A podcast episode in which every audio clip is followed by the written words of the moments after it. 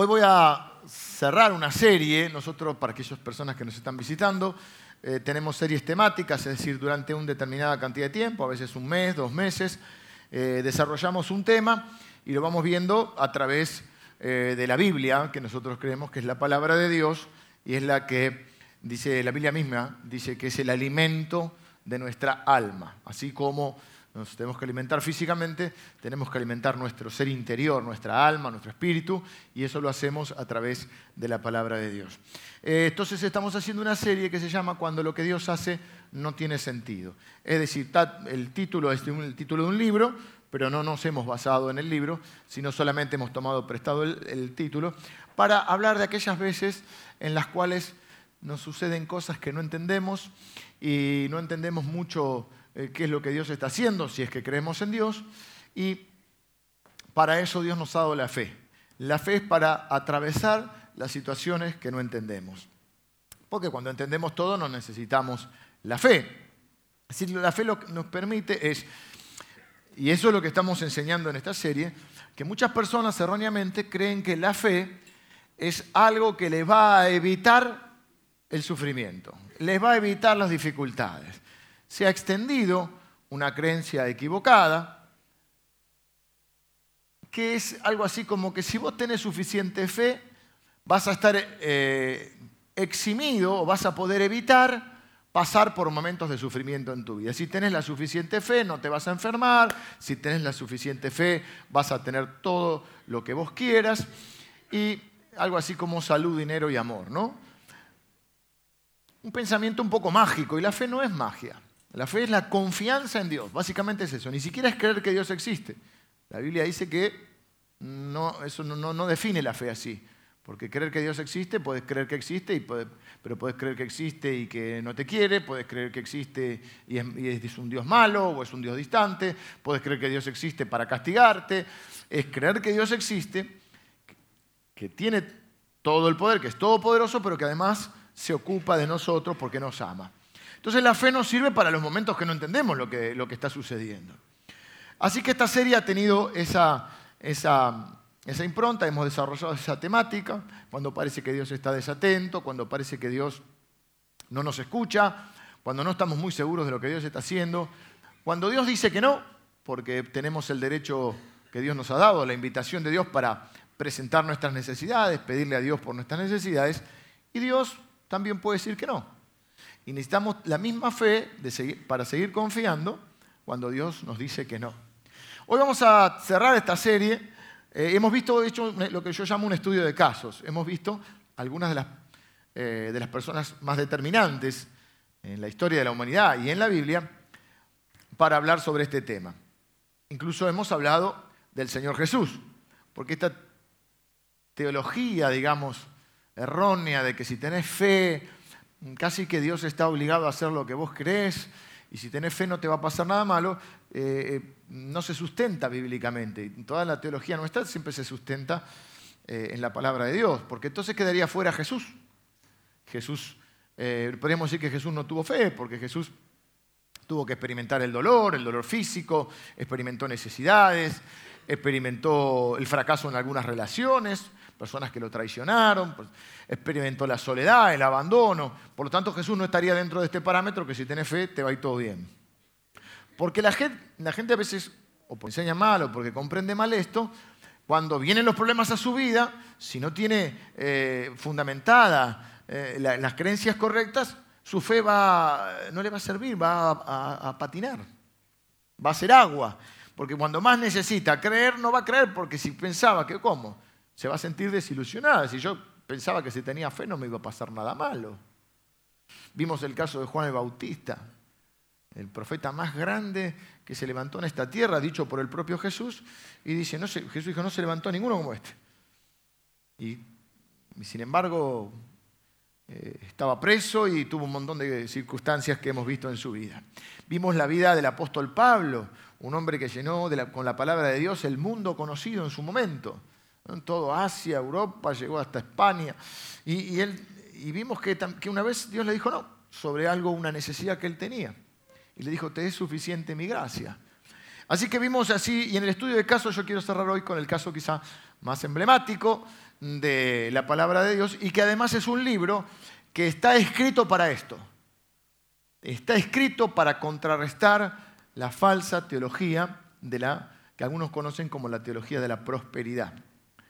No es que Dios no prospera, porque Dios prospera. Y creemos que Dios, dice la Biblia, es poderoso para hacer más allá de lo que nosotros pedimos o entendemos. Pero que Dios es mucho más y el Evangelio es mucho más que una simple prosperidad.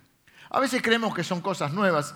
El, rey Salomón, que la Biblia lo describe como uno de los hombres más sabios de la tierra, el rey Salomón dice, no hay nada nuevo bajo el sol. Un dicho que por ahí muchas veces han escuchado, está en la Biblia. Lo que hoy es ya fue y será. Y entonces eh, a veces se habla de la nueva teología de la prosperidad, una especie de teología importada de Estados Unidos, donde hay una especie de Jesús de clase media alta que si, si vos tenés la suficiente fe vas a tener auto nuevo, la casa nueva, todo te va bien, sacude la llave de tu casa, y si pones una ofrenda, Dios te va a dar más, y así le sacan plata a la gente. La verdad que la teología de la prosperidad no es una teología nueva. Eh, el libro de Job es el libro que vamos a ver hoy. Yo voy a hacer un paneo por el libro, tiene muchos capítulos, no vamos a leer todos. Si a alguno le interesa, yo les invito a que puedan eh, releer, sobre todo algunos capítulos que les voy a decir, eh, en donde Dios habla directamente, para que los lean en sus casas. Yo voy a mencionar algunas cosas, voy a leer algunas cosas también. Y les sugiero que, juntos, si tienen Biblia, si alguien no tiene Biblia, eh, no tiene, no que no la trajo, no tiene ni en su casa y no puede comprar una Biblia, cuando termina la reunión se acerca a alguno de los servidores, nosotros siempre tenemos algunas Biblias de regalo. Creemos que es el mejor regalo que te podemos dar la palabra de Dios.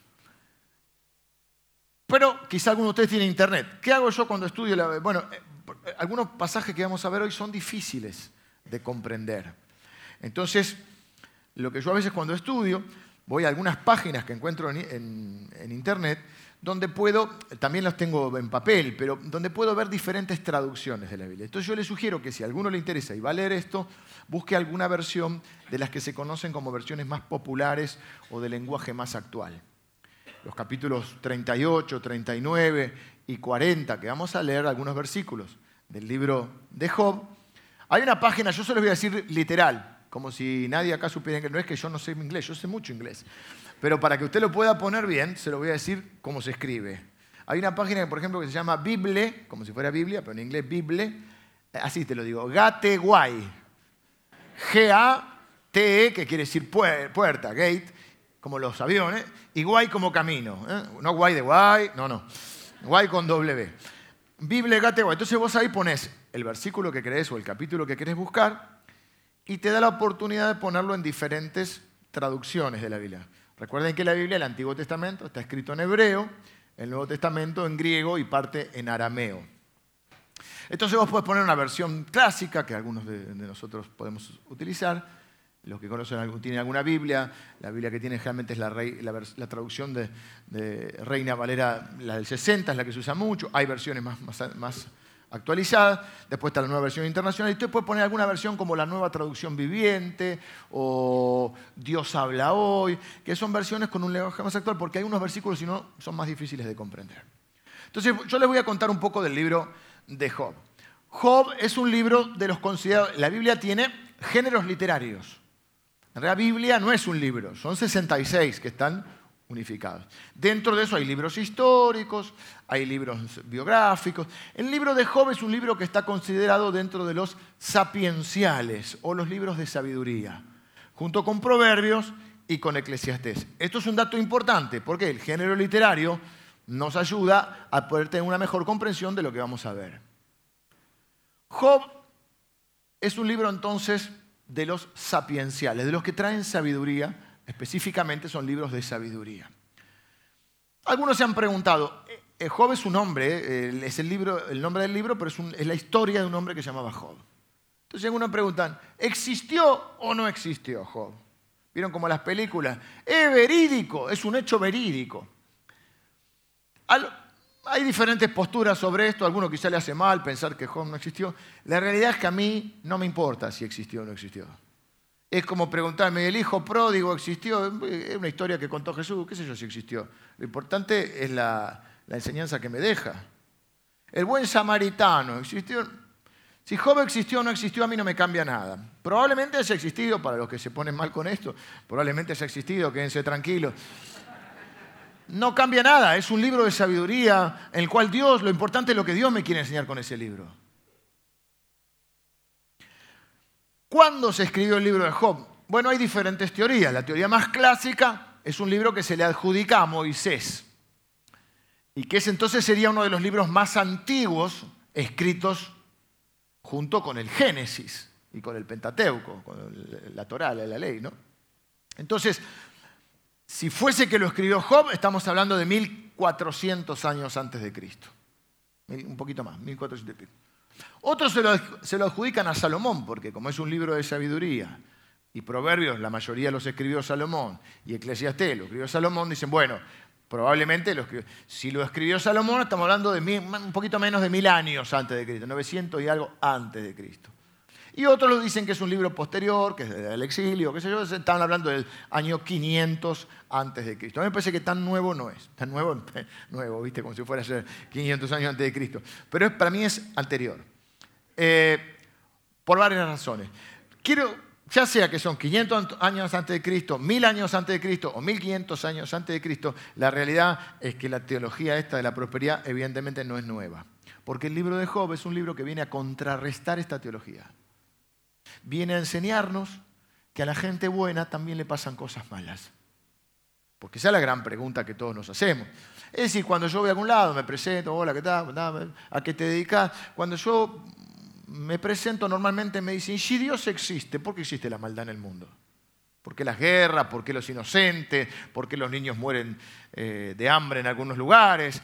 ¿Por qué hay tanto sufrimiento? La pregunta clave es si hay un Dios bueno, si existe y es bueno, ¿por qué hay tanto sufrimiento en este mundo? Esa no es una pregunta que para mí es difícil de contestar. La verdad que es una pregunta relativamente sencilla porque hay una explicación al sufrimiento en el mundo, es decir, nosotros creemos que la Biblia es la palabra de Dios, que Dios es el creador de este mundo y que este es el manual del fabricante. Y cuando vos no seguís el manual del fabricante, las cosas no funcionan bien. Y el hombre ha decidido, desde tiempos inmemoriales, vivir alejado de Dios, vivir alienado de Dios y vivir fuera de las normas de Dios. Cuando vos vivís fuera de las leyes de Dios, no es que Dios te castiga, es que las leyes están para protegerte. Es como cuando vos a tus hijos le decís, mirá, a algunos se les sonó el despertador. Está bien, está bien, es bueno eso, porque si por ahí yo lo estoy durmiendo, entonces el despertador dice ahora, pega una aleluya, aleluya, y dice, claro, y está bien. Eh, vos le decís a tus hijos, mira, en casa nadie mete los dedos en el enchufe. Ah, y después pide meterle el enchufe, se quema lo de y Dios, eh, eh, mi papá me castigó. no, no, justamente te había dado esa norma para que no te lastimes.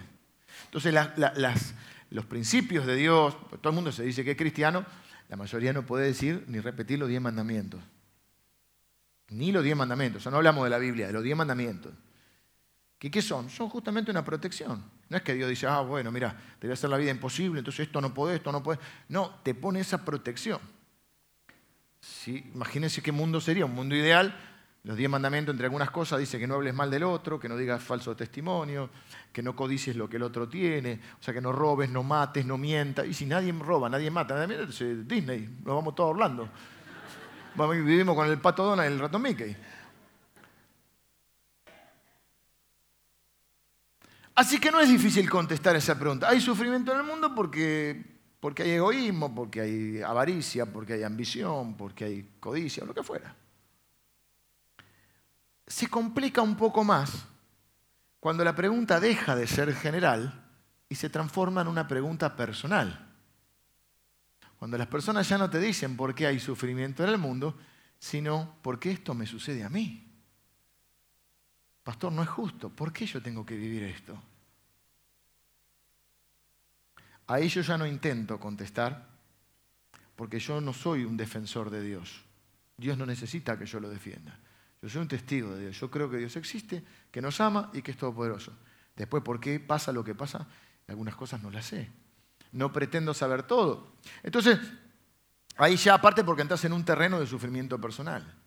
Porque justamente lo que necesitamos Y lo que queremos cuando, no, cuando sufrimos son explicaciones. Se nos llena el corazón de preguntas y empezamos a preguntarnos, ¿por qué? ¿Por qué a mí? Si yo soy un buen tipo, si no le hago mal a nadie. A veces es con uno y a veces es con gente que uno ama, ¿no? Entonces de repente decís, pero este es un buen tipo, ¿por qué le tiene que pasar esto? Conozco tanta gente que si yo fuera Dios lo haría distinto, como la película de Jim Carrey, ¿no? Todopoderoso. Si yo fuera Dios, no, no, este, este, este. ¿Por qué este no puede tener hijos, este matrimonio que quiere tener hijos para amarlos, cuidarlos? Y estos otros tienen hijos los abandonan. ¿Por qué este que es buena persona está enfermo y este que... Y si le enviamos un rayo ahí... Bueno, bueno, uh, pobrecito. A veces uno terminó la primera reunión y se acerca un matrimonio amigo que me ha escuchado alguna vez predicar y dice, justo en YouTube vimos las películas de Charles Bronson. Me gustaban a mi papá y a mí también las del Vengador Anónimo, porque iba y hacía justicia, ¿viste? No sé si las vieron. Bueno, no es tiempo para hablar de eso ahora porque no están los ánimos para eso. ¿Por qué? Entonces, ¿en qué consiste la vida, la historia de Job? Job era un hombre bueno. Yo era un hombre bueno si hay alguien bueno en este lugar. Yo era un hombre bueno. Job era un hombre bueno. Job era un hombre, además de bueno, un hombre que tenía fe. Porque algunas dicen, bueno, podés ser bueno, pero si no tenés fe, todo eso te pasa porque no tenés fe. Miren, por esto, esta, esta, creencia se fue acentuando tanto que Jesús viene y dice, el Espíritu del Señor está sobre mí, me envió Dios a sanar a los enfermos, a los quebrantados de corazón y dice, a darle buenas noticias a los pobres. Ahora es común pensar que el Evangelio es para el bien de los pobres. En esa época pensaban, si vos sos pobre, es porque Dios no te quiere, no tenés el favor de Dios. Y si te pasan cosas malas, una frase que acá también se usó hace muchos años es algo habrás hecho. Entonces Job viene a contrarrestar, por eso es un libro de sabiduría. A mí no me importa si existió o no, porque es la intencionalidad de Dios o del autor, pero guiado por Dios, creemos que está inspirado por Dios, para decirnos, a la gente buena también le pasan cosas malas. Y la fe no se trata de que no te pasen cosas malas, sino que la fe te ayuda a poder atravesar esas cosas malas y a superar esas cosas malas. Bueno, entonces Job es un buen hombre, que no solo es buen hombre, sino que además tiene fe en Dios, con todo lo que le va a pasar, porque le va a pasar de todo, ah, quizá oyeron hablar un poco de, algo de Job, dice la Biblia que con todo Job no pecó. Sí le preguntó a Dios, sí se deprimió, sí se enojó en algún momento, pero aún así no pecó. Esto es importante porque algunos piensan ya que no le podemos ni preguntar a Dios porque ya es pecado. Job le preguntó, pero dice que Job no pecó. Y Job tenía todo, salud, dinero, amor. Así que sacudía la llave de su casa, Dios le daba una mejor, ah, gloria a Dios, todo bien. Y de golpe un día las cosas empiezan a andar mal. Entonces está Job ahí, creo que está en la casa de su hermano, o los hijos están en la casa de su hermano, y viene uno y le dice, che, te robaron todo. Decía una entradera. Pero todo, todo porque no era uno que entró, sino que vinieron un par de... Eh, allá era muy tribal la cosa, así que vinieron, viste, un grupo medio tribal de un lado, le, robaron todo. Lo que no le robaron, se incendió. Por eso es un libro que da que pensar, porque es un libro aparte que en un momento arranca diciendo que Dios está orgulloso de Job. Y tiene una conversación rara con Satanás. Raro. Hay un montón de cosas que son raras en la Biblia y no, pretendemos entender todas, porque nadie puede entender completamente a Dios, sino que Dios chiquitito tendríamos, ¿no? Entonces Dios le dice, viste, viste, Job es un fenómeno. Y Satanás le dice, así cualquiera, si tiene todo. ¿Cómo no te va a adorar? ¿Cómo no te va a reconocer? ¿Cómo no va a tener fe si tiene todo? Tiene una familia hermosa, tiene una casa bárbara, tiene eh, bienes, tiene propiedades, tiene salud. ¿Qué pasaría si no tiene eso? Y bueno, aparentemente Dios lo único que no permite es que le toque la vida. La vida siempre eh, es Dios el que determina. Pero entonces Satanás lo ataca y empieza. Entonces viene, ¡bum!, le roban todo. Bueno, robaron todo. Viene otro y le dice, "Uh, no, te quedaba, dice, vos por lo menos me queda un poquito acá, el departamento de la costa, no se quemó. Bueno, la casa quinta, no. Bueno, dice, por lo menos tengo familia. Viene uno y dice, un accidente trágico, mueren todos los hijos. No pega una. Pero bueno, le queda la esposa. No, lo digo con intención, sino que la esposa, la esposa lo vio. Ahora la esposa. Primero le empieza a agarrar, viste, no sé si es psicosomático, le empieza a agarrar toda una enfermedad. Se brotó. Se brotó, pero no de, de, de, la psiquis, sino se brotó físicamente. No sé qué enfermedad le agarra en la piel, que empieza a rascarse, a picar, a picar, a picar, a picar, a picar, a picar. Está una especie de, de sarna, diríamos, una cosa así. Y entonces el tipo se encuentra que tenía todo y ahora se encuentra que no, ni siquiera puede soportar la picación y se empieza a rascar con un pedazo de cerámica, como, ¿viste? como si fuera un trozo. Se te rompió un plato y te estás dando con el... Rascame, viste que acá nunca podés. Rascame acá. Hay una canción de Serrat, no sé si lo conocen porque yo soy grande, la gente grande, digamos, lo conoce. Serrat hay una canción que dice de vez en cuando la vida. Y de vez en cuando la vida nos besa en la boca, dice, y se despliega, y si a colores se despliega como un atlas. ¿eh? La vida se nos, sonríe y está tan bonita y se queda a gusto verla. Pero de golpe dice, empieza un montón de, de, escribir cosas y de golpe dice, y de vez en cuando la vida nos gasta una broma y nos despertamos sin saber qué pasa, chupando un palo sentado sobre una calabaza. Se acabó el sueño. Así está Job. Está sentadito ahí. Eh, se rapaban en señal de, lamento, se tiraban cenizas sobre su cabeza como luz. Está tratando de rascarse al medio que no puede. Pero vino la mujer y vos bueno, la mujer lo va a consolar, así viejo, ponete bien, te hago unos mates, todo va a mejorar. La mujer lo mira y le dice, ¿aún retienes tu integridad? Maldice a Dios y muérete. De mujer de Dios, ¿no? Igual en esta iglesia nadie juzga a nadie. Nosotros siempre decimos que esta es una iglesia de aceptación y que a nosotros no nos importa tu pasado ni el nuestro. Cada uno tiene sus, sus derrotas y su fracaso. Hay que entender a esta mujer, porque los hijos que se murieron también eran de ella. Y la fortuna o los bienes que tenían también eran de ella. Y quizá muchos de nosotros decimos Job, Job, pero quizá hubiésemos hecho como esta mujer. Maldecir a Dios, enojarnos, o no retener nuestra integridad, es decir, empezar a hacer cosas que no corresponden. Así que no la juzgamos, pero no ayuda. No es la mujer que vos decís, te va a sostener en los momentos difíciles. Bueno, ¿tendrá algún amigo? Sí, tiene tres, cuatro en realidad. Vienen primero tres, que son Larry, Curly Moe, siempre hago el mismo chiste. Para todo que hay tres, son para mí son Larry, Curly Moe. Y vienen a decirle qué? A decirle, che, ¿no habrás hecho algo vos? Dios te está castigando. Esa es también una teología de, ese tiempo, que es, y fíjense cómo es que perdura hasta hoy. Mucha gente cree que cuando se enferma o le pasa algo es que Dios lo está castigando. Es un castigo de Dios. Es por tu culpa, por tu grandísima culpa. Y ellos vienen a decirles, en un momento hasta sería bueno, no era el momento. También a veces no solo es que hay que, hay que decir la verdad, hay que saber cuándo decir y cuándo hay que callar. Porque hay un momento, no hay que ser desubicado. Desubicado es cuando está fuera de ubicación en el momento, ¿no? en tiempo o en espacio. Porque hay momentos que uno debe revisar si lo que le ocurre no tiene que ver con algo que uno está haciendo mal.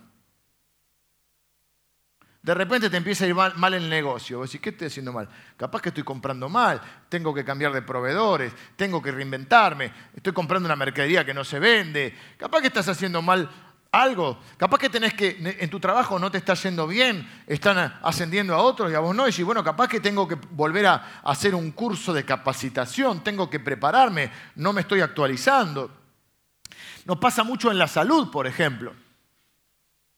No damos mucha importancia. Por ahí te hacen un chequeo y te dice el colesterol 280, 300. Este, no sé, un, un primo mío joven, una vuelta fue y le dijo al médico, yo no sé cómo estás caminando. O por ahí no fuiste al médico, pero te empezás a sentir mal, te subió la presión. Entonces decís, ah, voy a dejar la sal, ¿no es cierto? Dejar la sal. Voy a caminar toda la mañana. ¿Eh? Te compraste la, cinta caminadora que ahora sirve para colgar el saco y la campera. Bueno, ¿no? Te anotaste el gimnasio, no fuiste. Todas esas cosas que ya sabemos. ¿Por qué? Porque vos decís, me está pasando algo, voy a hacer los ajustes correspondientes. Así que en cierto momento no está mal decir, no es solamente, ay, yo soy bueno, ¿cómo me pasa esto? ¿Cómo me va a subir la presión? Y te clavaste un salamín picado fino. Uno no pasa nada, pero bueno, si empezás, sale el azúcar, todas esas cosas. Pues, en un momento uno tiene que hacer una.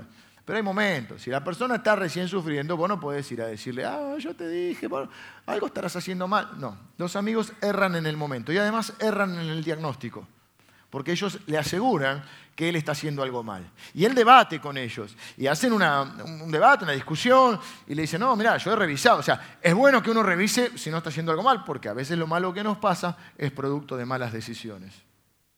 Pero a veces lo que nos pasa no tiene explicación. Y ahí es cuando se complica. Y ahí sí, ¿por qué a mí? Si yo no merezco esto. Entonces hay toda una, discusión y un debate con estos tres amigos. Eh,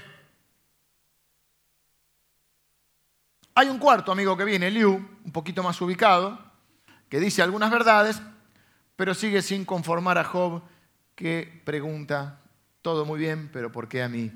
Y es la pregunta que hacemos cuando las cosas no salen como esperamos, cuando no entendemos por qué ocurre lo que ocurre, necesitamos explicaciones, queremos saber por qué, queremos tratar de entender qué es lo que está sucediendo en nuestra vida, por qué si yo soy una buena persona, o más o menos, pero no soy una mala persona, ¿por qué me pasan estas cosas? Destino, hay gente que cree en el destino.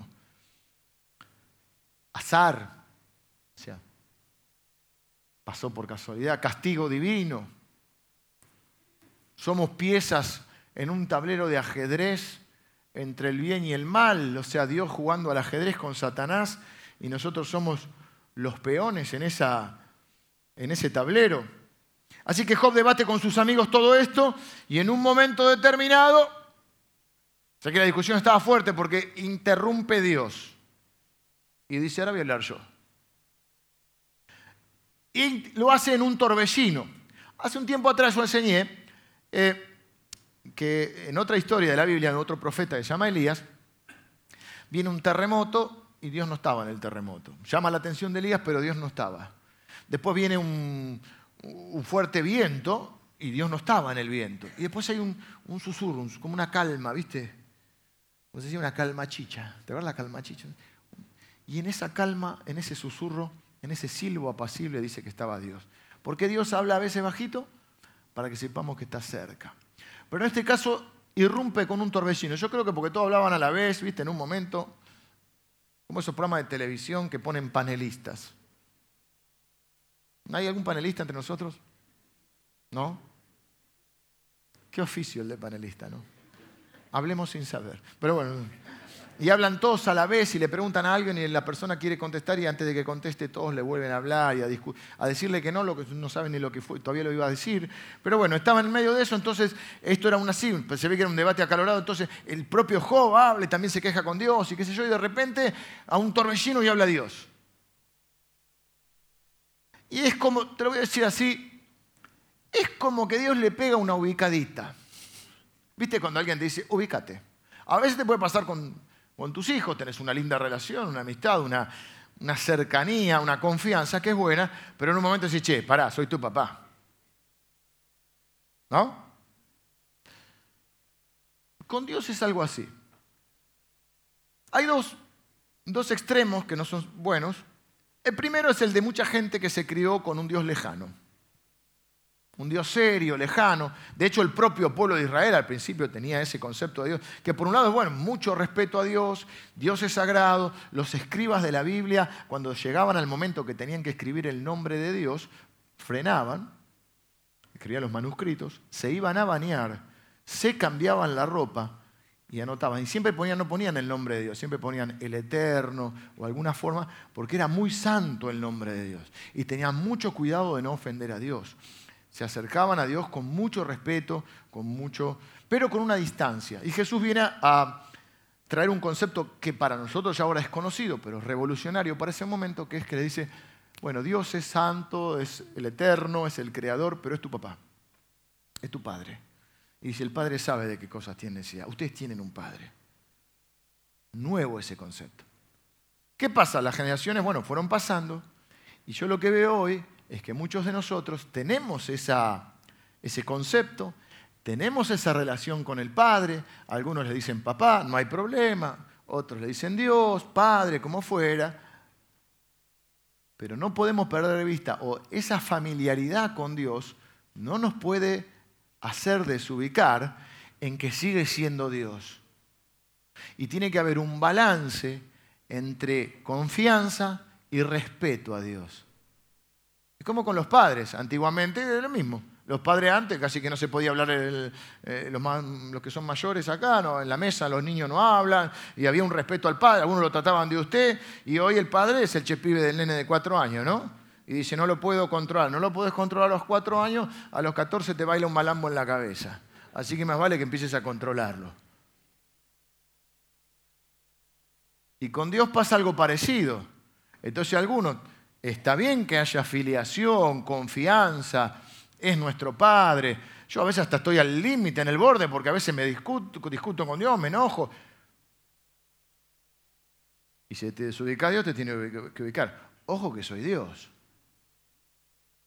No es tu chepibe. No es que porque vos tenés fe, ahora le gritás un poco. Viste que hay gente que cree que si vos gritás tenés más fe. Claro, entonces yo digo, Dios, tenés que sanarlo, Emilio, ahora. Y lo grito, ahora, ahora. Y Dios dice, oh, sí, sí, sí, lo dijo Leo.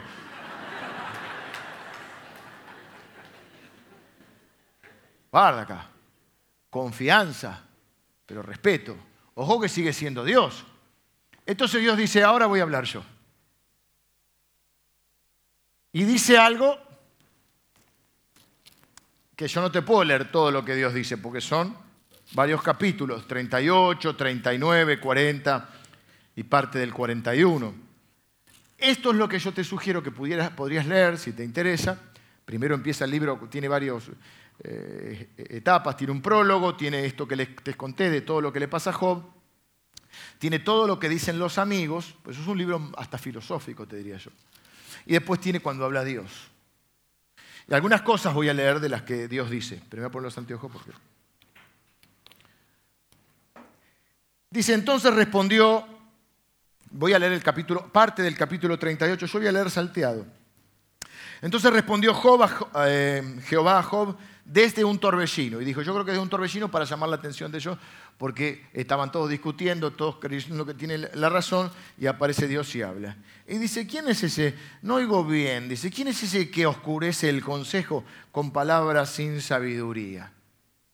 Yo te voy a hacer una especie de versión popular porque después lo podés buscar vos en alguna traducción. Una buena es la nueva traducción viviente, bastante entendible y bastante ajustada. ¿Quién es el que está hablando pavadas? Dice Dios. Que es una pregunta retórica porque sabe quién está hablando pavadas, pero viste, para que cada uno se haga cargo. Ahora ciñe como varón tus lomos. Vamos a hablar de hombre a hombre, de Dios a hombre. Y ciñe tus lomos, ajustate el cinturón. ¿Mm? Ajustate el cinturón. Agárrate, Catalina, dijo en versión gauchesca. Yo te preguntaré y tú me contestarás. A vos te gusta preguntar, ahora yo voy a preguntar, dice Dios. Tampoco irónico. No sé si está enojado, pero está como al límite. Está como diciendo, acá alguien se, se desubicó y no quiero mirar. ¿Viste? Ubicate, Job, y a los amigos también. Y le empieza a preguntar, por ejemplo, le dice, ¿Dónde estabas tú cuando yo fundaba el mundo? Házmelo saber si tienes inteligencia. Vos que sabes todo, ¿dónde estabas cuando yo fundaba el mundo? Tenía un amigo que iba mal en la escuela y el padre y le, daba todas las explicaciones de por qué le había ido mal al padre y el padre le decía, yo, a mí me gustaría que así como tener las respuestas para mí, tuvieras la respuesta para los profesores. Siempre me acuerdo de eso un gran amigo que lo encontré hace poco.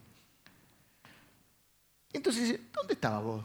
No me quedó claro. Cuando yo estaba fundando los cielos, la tierra, ¿eh? cuando dice que junté el, polvo con tres dedos, eh, con, con, tres dedos Dios hizo así en una figura y juntó todo el polvo de la tierra. ¿Dónde estabas vos? Contame un poco, che. ¿Quién ordenó sus medidas si lo sabe? ¿Cuánto mide la tierra? Bueno, ahora lo encontramos en Google. Pero dice, no solo que Dios sabe cuánto mide, sino que Él decidió cuánto iba a medir la tierra. ¿Quién, quién extendió sobre ella cordel? O sea, se entiende, ¿no? Hay un montón de preguntas, porque hace preguntas sobre el cielo, sobre la tierra, sobre los misterios, después habla de los animales, habla de toda la creación. Dice, ¿Sobre qué están fundadas sus bases?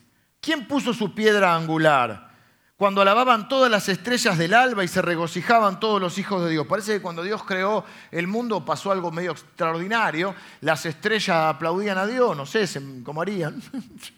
Y los hijos de Dios, que no sabemos de qué está hablando ahí, si los ángeles o qué, todos aplaudían la creación. ¿Dónde estabas vos? No, no me quedó claro. ¿Vos sabés cuánto mide la tierra? empieza a decir, y, ahí empieza a hablar, ¿quién le ordena al sol cada día que salga? ¿Quién le dice, che, ya es hora de levantarse, sol, vamos? Y el sol va. Ya está, terminó tu día. ¿Dónde está? ¿Vos sabés, dice, de dónde viene la luz? El camino de la luz. Todos, leímos en algún lado cuánto es la velocidad de la luz, ¿no? Pero nadie tiene la menor idea de dónde aparece la luz. Empieza a hablar de todas las, todos los misterios que hasta el día de hoy, algunos quizá se hayan podido descubrir, otros no. Pero no solo es que Dios sabe los misterios, es que Dios creó estas cosas. ¿Has entrado tú hasta las fuentes del mar y has andado escudriñando el abismo? ¿Alguien fue hasta el centro de la tierra? ¿Has mandado tú a la mañana en tus días? ¿has mostrado al alba su lugar? Es che, che, es hora de, de alumbrar. Empieza a hablar del cielo, de la tierra, de lo que está abajo de la tierra, de la muerte, del camino de la luz, ¿Has entrado tú en los tesoros de la nieve? ¿Has conocido el camino de la luz? ¿Tiene la lluvia padre? Dice. ¿O quién engendró las gotas de rocío? ¿Quién le dice a las nubes, es hora de subir, de prepararse, de largar el agua? En un momento dice,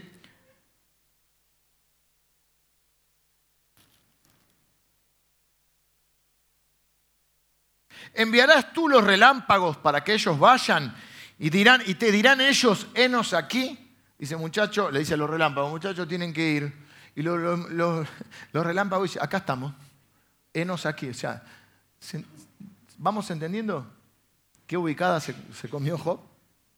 Noé iba a decir hoy, hoy mandaba Noé, Job. Es decir, yo no te quiero decir que no le podés preguntar a Dios, pero empieza, después dice, ¿sabes? ¿Conocés las cabras monteses? ¿Vos conocés las cabras monteses? Seguramente a la vuelta de tu casa hay una cabra montés. ¿Sabes tú, dice, cuándo dan a luz las cabras monteses? ¿Sabes vos el ciclo? Le empieza a hacer todo un montón de preguntas que lo que le está diciendo es, yo soy Dios, vos sos hombre. No es al revés. Y los hombres están al servicio de Dios, no Dios al servicio de los hombres. Esto también se ha trastocado ahora con un evangelio que lo importante es que te haga bien. Y si te hace bien, por supuesto que el evangelio nos hace bien. Entonces casi que la fe y el Evangelio es que vos tengas la fe para que Dios haga lo que vos querés. Porque casi que si vos tenés fe, Dios está a tu servicio. Y lo que viene a decir Dios es, para, para, para. ¿Estamos claros? ¿Quién de los dos es Dios? ¿Vos me podés contestar todo esto? En otra palabra dice, vos con tu mente no me podés entender. Y es cierto que hay un montón de preguntas y explicaciones que no tenés. Pero yo sigo siendo Dios, aunque vos no entiendas lo que pasa. Job, ya, en el capítulo 38, Job empieza como a, bueno, bueno, para, para. En el 39 dice, ya entendí, para el 40 está diciendo, say no more. Dice así. En un momento dice, hasta que una vez abrí mi boca, pero dos veces no hablaré mi mano pondré sobre mi boca, como diciendo, mejor me callo. Se da cuenta delante de quién está.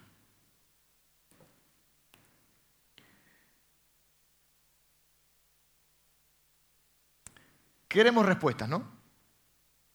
Y se nos llena el corazón de preguntas, alguien que nos explique por qué tanto dolor, por qué no sucede lo que nos sucede. Y hay momentos en que humanamente y sinceramente lo único que podemos hacer es hacernos preguntas. Y si haces preguntas no es que no tenés fe, es que sos un ser humano. A veces el, ambiente religioso confunde esto también. Dice la Biblia, tenemos este tesoro en vasos de barro. Hay gente que cree que la fe anula el vaso de barro. ¿Cómo un cristiano puede dudar? ¿Cómo un cristiano puede hacer esto? Eh, porque es un vaso de barro. el tesoro no anula el vaso de barro. El vaso sigue siendo de barro.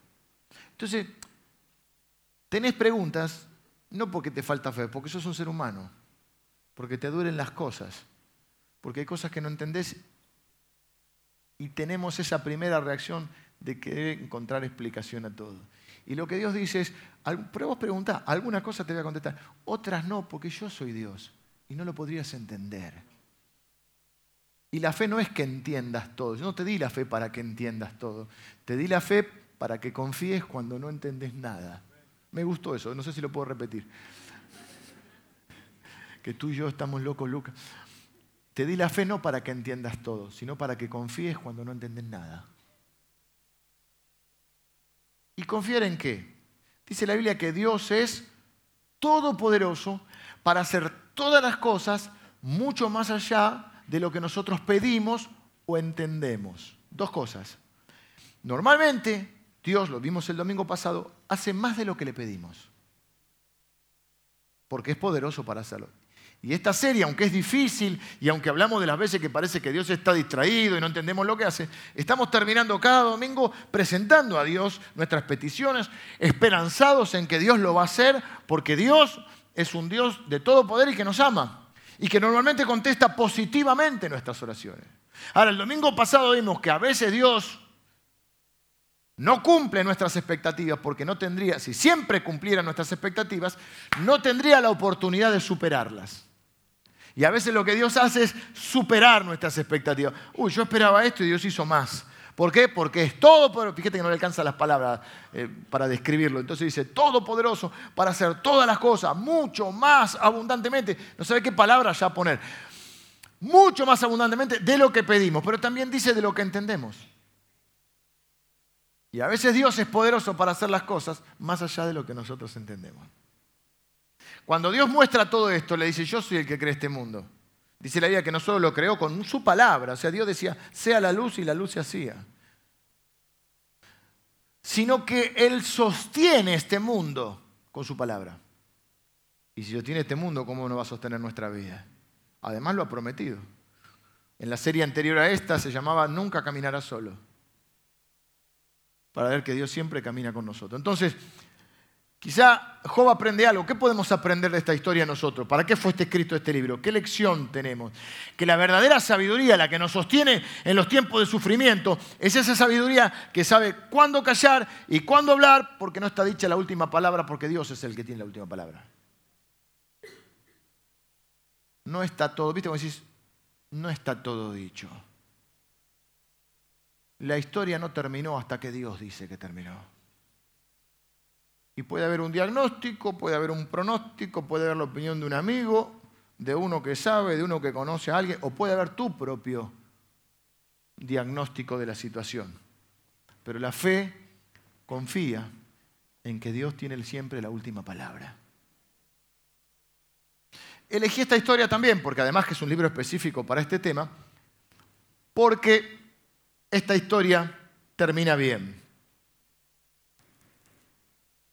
Y quizás estén sucediendo un montón de cosas en tu vida. Puedo decir, no pasa nada. Quizás estén sucediendo muchas cosas que vos no las percibís. ¿Por qué? Porque no sos Dios. Y esta historia termina bien. Me gustan las historias que terminan bien. Vimos algunas que no terminaban bien, para nosotros. En realidad terminaban bien porque Dios cumplía su propósito, pero a veces no lo hacía de acuerdo a nuestros planes. Al propio Jesús, Jesús dijo, no me gusta este plan, si es posible, ¿eh? pasa de mí esta copa, si de otro plan, cuando tenía que ir a la cruz, no había, fue un silencio que era un no, y él fue a la cruz. Y no, fue no hubo otro plan, pero el plan perfecto de Dios se cumplió y sobre todas las cosas se cumplió su propósito. La fe es creer que Dios va a cumplir su propósito, pero también la fe, vengan los músicos, yo termino, la fe es creer en esto que dice la Biblia, uy, mirá la hora que es, y nosotros acá recién, que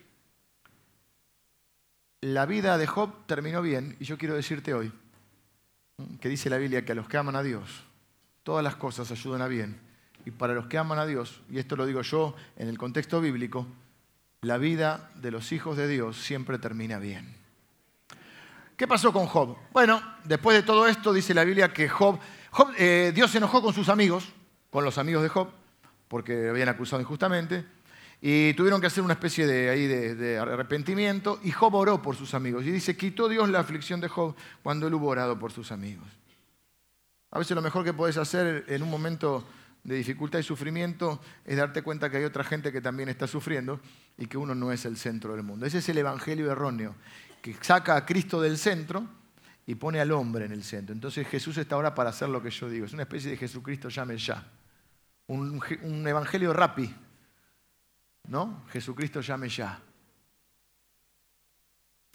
Entonces, bueno, después de esto Job formó una familia y dice que vivió 140 años ya con él, después, no sé cuánto vivió este hombre. Y dice la Biblia que vio a sus hijos hasta la cuarta generación. O sea, vio a los hijos, a los nietos, a los bisnietos y a los tataranietos, sería, ¿no? Y dice la Biblia que vivió lleno de días y, bueno, atravesó un mal momento. Difícil, duro. Quizá ninguno de nosotros, no estoy subestimando tu dolor, viva todo junto. Quizá alguno perdió un familiar. Quizá alguno tuvo un quebranto económico. Quizá alguno luchó o está luchando con una enfermedad. A este le pasa todo junto. Por eso me da que pensar este libro de sabiduría. ¿Qué viene a decirnos?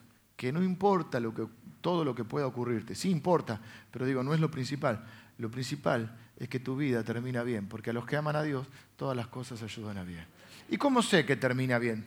¿Sabes cómo sé que termina bien? Porque en Cristo, dice la Biblia, que Cristo resolvió el problema que hacía que nuestras vidas terminaran mal. Cristo resolvió el problema de la muerte. Hasta Cristo, hasta Jesús, que es lo que se celebra en Navidad y en Semana Santa, hasta Cristo, por más que vos estás enfermo y Dios te sana, después te morís. En algún momento te morís. Y en algún momento antes de morir, generalmente te enfermas. Y en algún momento vas a perder tu casa y la vas a perder porque la vas a tener que dejar. No sé si me explico. Cuando te morís, llegaste a esta tierra como viniste, desnudito y así te vas. Pero Jesús vino a resolver el problema de la muerte. Él dijo, yo soy la resurrección y la vida. El que en mí cree no morirá jamás. O aunque esté muerto, vivirá. Yo soy la resurrección. nuestra fe no está puesta en un evento, en una, está puesta en una persona. Nuestra fe no está puesta en la resurrección, está puesta en Jesús. Él es la resurrección. Tu vida termina bien. Yo sé que quizás estás sufriendo hoy y probablemente esto vaya a pasar. Y necesitas la fe no para evitar, es decir, ¿por qué yo no tuve fe? Por eso me pasa esto. No, no. Esto te pasa y yo no sé por qué te pasa. Como a mí me pasan un montón de cosas también. Como a cada uno de nosotros. Tenemos momentos de alegría y momentos de tristeza. Y la fe lo que nos ayuda es atravesar esos momentos. Sabiendo que, podemos confiar en Dios, que Dios sigue estando en control y que no es un Dios malo que nos está castigando, es un Dios que cuida de nosotros. Jesús vino a decirnos, miren, Dios cuida hasta de los cuervos, que era el animal más inmundo de esa, porque es el que come la carroña. Entonces, si Dios alimenta a los cuervos, ¿cómo no va a alimentar a ustedes? No se preocupen, dice, no estén en ansiosa inquietud, que es el mal de este tiempo, la ansiedad, ya era de esta época también. No estén estresados, porque Dios cuida de ustedes. Y cierto que van a pasar cosas en esta tierra. Jesús nos advirtió de eso. Jesús dijo, en este mundo van a tener dolor, aflicción, pero confíen porque yo he vencido al mundo. ¿Qué está diciendo? Miren, ¿qué es lo peor que te va a pasar? Y en algún momento te vas a morir. Pero aunque te mueras, si tu fe está puesta en Jesús, vas a entrar a la eternidad. Tu vida termina bien. Leí una historia, alguna vez la conté, pero como dice la señora Mirta, el público se renueva. Dice que un hombre tenía un caballo. Un día el caballo se le escapó. Todo el pueblo, un pequeño pueblito, dijo, qué mala suerte este hombre pobre. No merecía esto. Un solo caballo tenía y lo perdió. Qué mala suerte este hombre. Al tiempo el caballo se ve que se fue por ahí, se encontró con otros caballos y otras caballas. Y juntos caballearon y volvieron. Y entonces un día el hombre se encontró que en vez de tener un caballo tenía una tropilla. Tropilla se dice. Un aras. Y entonces todo el pueblo dijo, mira qué suerte este tipo. ¿eh? Y yo con este burro que tengo acá, y este, mira, un caballito ahora tiene un montón. Y él siempre decía, bueno, buena suerte, mala suerte, qué sé yo, no sé, quién sabe. Al poco tiempo, el hijo, queriendo domar uno de esos caballos, se cayó, se pegó un palo, se quebró la pierna, quedó allí toda la gente, qué mala suerte, mira vos, se le quebró el pie. Este hombre no merecía esto, y él dice, bueno, buena suerte, mala, qué sé yo, no sé, quién sabe. Se estaban en guerra, esa nación estaba en guerra y vino el ejército a reclutar a los jóvenes del pueblo, pero como este estaba con la, así, como estaba enyesado, se salvó de ir a la guerra. Y te decía, mira qué suerte, yo cuando quedaría por quebrarme la pierna. Y el viejito siempre decía, buena suerte, mala suerte. ¿Quién lo sabe? Nosotros no creemos en la suerte, creemos en Dios. Y creemos que todo ayuda bien. Y hay mil cosas que no entendemos. Y es lógico que querramos explicaciones. Y a veces humanamente lo único que podemos hacer es eso. Pero yo vengo a tratar de liberarte de esa carga de querer entender siempre todo. Porque no vas a poder ir porque vas a tropezar en tu fe. Porque vas a querer explicar a Dios y la Biblia dice, ¿quién entendió la mente de Dios? Así te lo hace. ¿Quién entendió la mente de Dios? ¿Quién fue su consejero? ¿Quién estaba cuando Él creía el mundo? Entonces la fe no es entender, la fe es confiar. Que Dios está en control y que Él cuida de mí. Y que pase lo que pase, yo sé que mi vida termina bien. Porque está en las manos de Dios. Jesucristo hizo posible eso. Para eso hay que tener la fe en Jesús. Por eso le pregunto, ¿estás puesta tu fe en Jesús?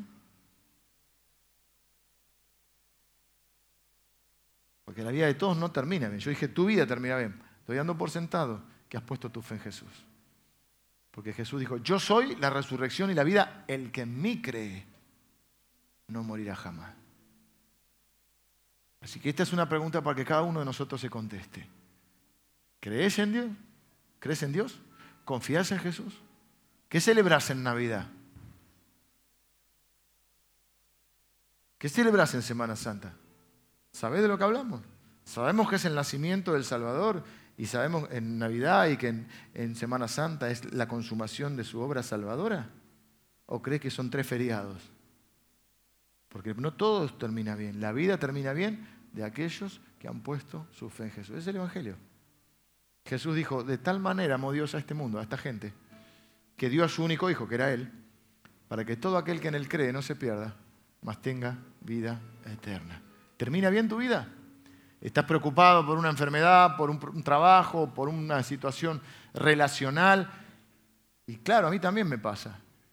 Pero ponelo en dimensión. Eso es una parte de tu vida. ¿Y el resto de tu vida qué? ¿Y tu eternidad qué? La vida es muy corta y la eternidad es muy larga. La mayoría de la gente vive en ese tramo y se olvida de la eternidad. Y nos juntamos los domingos para ver que la vida es mucho más que lo que vivimos acá. Mucho más.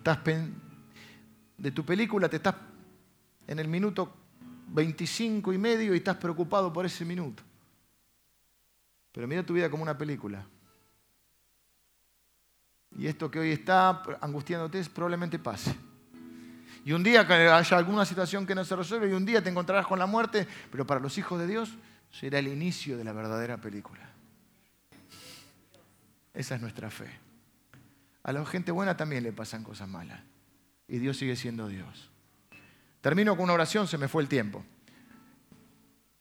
Quiero darles la posibilidad a cada uno que Dios lo entiende y lo sabe, que cada uno de ustedes presente su petición delante de Dios. La, que sí, la que te angustia hoy.